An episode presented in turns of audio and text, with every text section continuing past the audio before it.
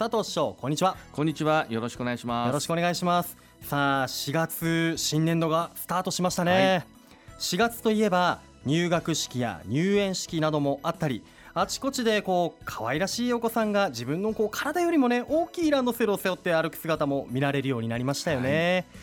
えー、子育て中のお母さんやお父さんたちは生活環境が変わって楽しいことが増える一方でいろんな面で心配事が出てきますよね。そうですね。特にお母さんたちは結婚妊娠出産子育てと、はい、自身や子どもの成長段階で生活する環境も変わりますよね、うん、まあ、その度に不安に思うことは数多くあると思います、はい、まあ、市ではそんなお母さんたちの不安を少しでも解消できるように結婚からお子さんの成長まで切れ目のないさまざまな子育て支援をしてるんですよね。切れ目のない子育て支援、はい、例えばどんなことですか？そうですね。例えば待機児童の問題ですけども、はい、保育園に入れたいけどもなかなか入れないなどの問題がありますよね、まあ、全国的な問題になりましたけども、はい、宇都宮市では昨年度に引き続きまして4月1日現在で待機児童ゼロを達成いたしました、まあ、つまり入園を希望すれば保育園に預けられるようになっています、はい、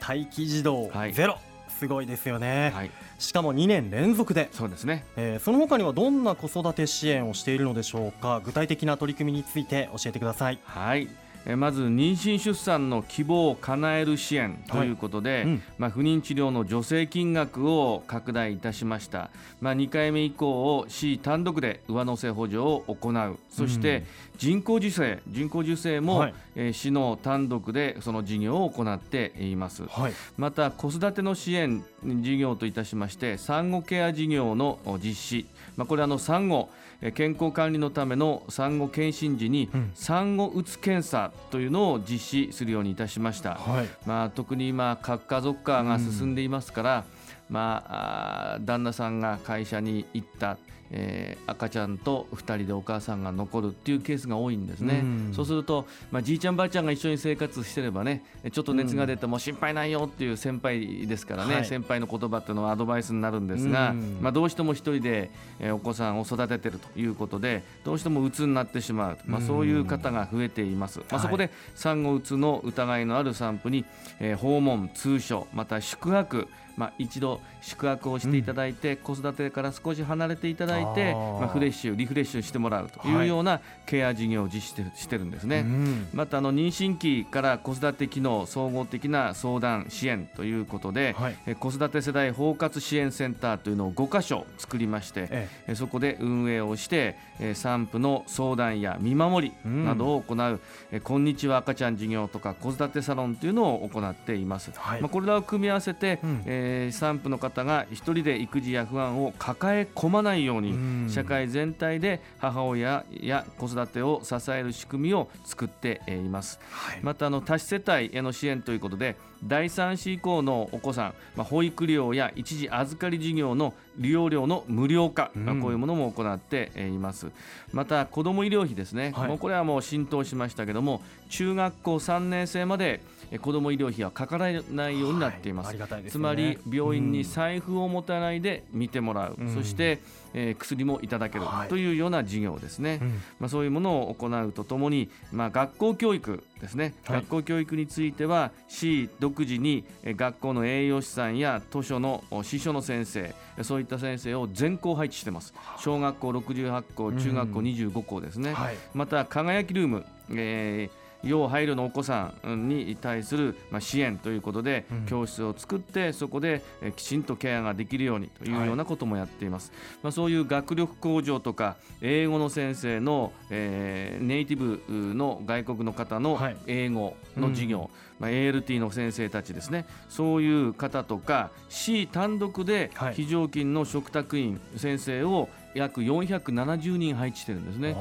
まあ、これはあの全国でも稀だと思います。まあ、そのようにして独自の宇都宮市の教育というものを進めています。まあ、こういうことを行いながら、えー、結婚、妊娠、出産、育児そして教育、うん、ここまでしっかりと宇都宮はケアをしています。はい本当に幅広いケアですよね。はいはい、あのー中にはその人工授精という話もありましたけれども、やっぱこう不妊治療費の助成金をね、拡大していたりとか、多くの方がこれを知ってねはいあの利用していただけたらなというふうに僕も夢をね叶えることがこうしたことでできればい。いと思いますしね、まあ少子化の中ですから、まあ当然こういうものをまあ進めていきたいと思っています。はい。本当宇都宮市は子育てだけに限らず、結婚出産教育に切れ目のない支援をしているんですね。そうですね。まあこうした取り組みの結果、宇都宮市は、まあ、民間、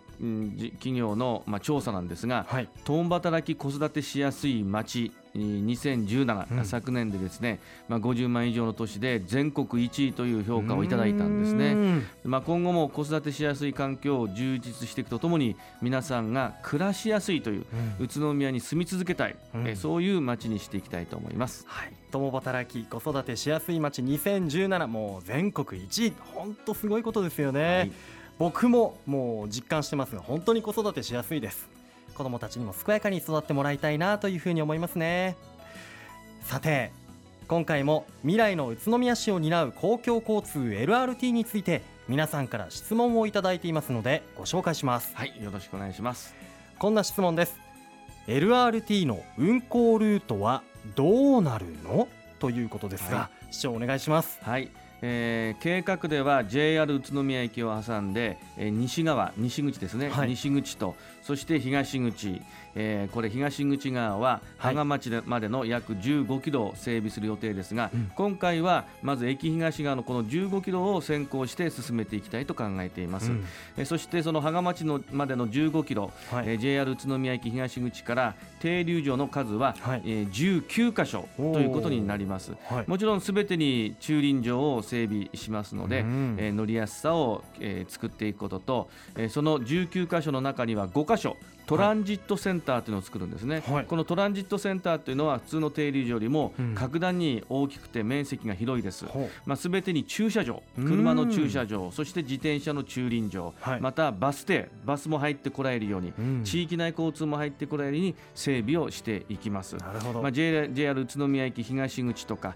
ベルモール前、うん、平出町清原管理センター前、また芳賀町の管理センター前といった、はい、まあ、そういったところ5箇所になります、うん、まあ、支店から終点までの所要時間というのは44分15キロを44分で走ることになります、はい、で料金でありますけども駅から宇都宮駅からベルモールまでは150円、うん、時間は11分で到達します、うん、また駅から清原工業団地ですね、はい、そこまでは、えー、時間にして27分、うん、300円ということになります、まあ、買い物東西への通学、はい、大勢の通勤の方の足として利用できるように整備をしていきたいと思っています、まあ、皆さんの暮らしやすさを広げるそして、えー、少子化になって、えー、支える人が少なくなっても我々が車の運転ができないということになったとしても、うん、病院やスーパーや銀行郵便局に自力で行けることができるという LRT を含めた公共交通というのを充実させて、うん、日常生活を支えていきます。なるほどよくわかりました、はい、えー、15キロの間に停留場の数が19箇所もあるんですね。はい、ということはこう大体1キロ以内に一つあるような感覚で。で、まあ、500メートルとかですね、はい、そういう感覚で細かく細かく停留場を作っていきますから、はい、なるべく停留場まで歩っていけるよとか、もちろんバスがそこに入ってきて、乗り換えが目の前でできるとか、そういう環境も作っていきますが間隔も短くいたしました。はいそしてトランジットセンターというこう大きな、はい、えー、まあ、駅になるのかな、はい、大きな、えー、エリアができるということで、ね、5箇所もできるということで、はい、そこでいろんな公共交通機関とこうクロスできるというか、はい、ね、交わることができるそうですね。かなりこれは便利になりますよね。い、やより暮らしやすくなる未来へ向けてのこうステップを一歩ずつ登っているなというふうに感じました。はい。なお LRT の詳しい情報はベルモール1階フードコート北側に開設している交通未来都市宇都宮オープンスクエアで見ることができます。また LRT 事業に関する特設ホームページ umovenext.net や Facebook も展開していますのでぜひご覧ください。引き続きラジオを聴いている皆さんからのご質問受け付けていますのでお気軽にお寄せください。本日の出演は住めば愉快だ宇都宮の佐藤栄一宇都宮市長でした。どうもありがとうございました。ありがとうございました。住めば愉快だ宇都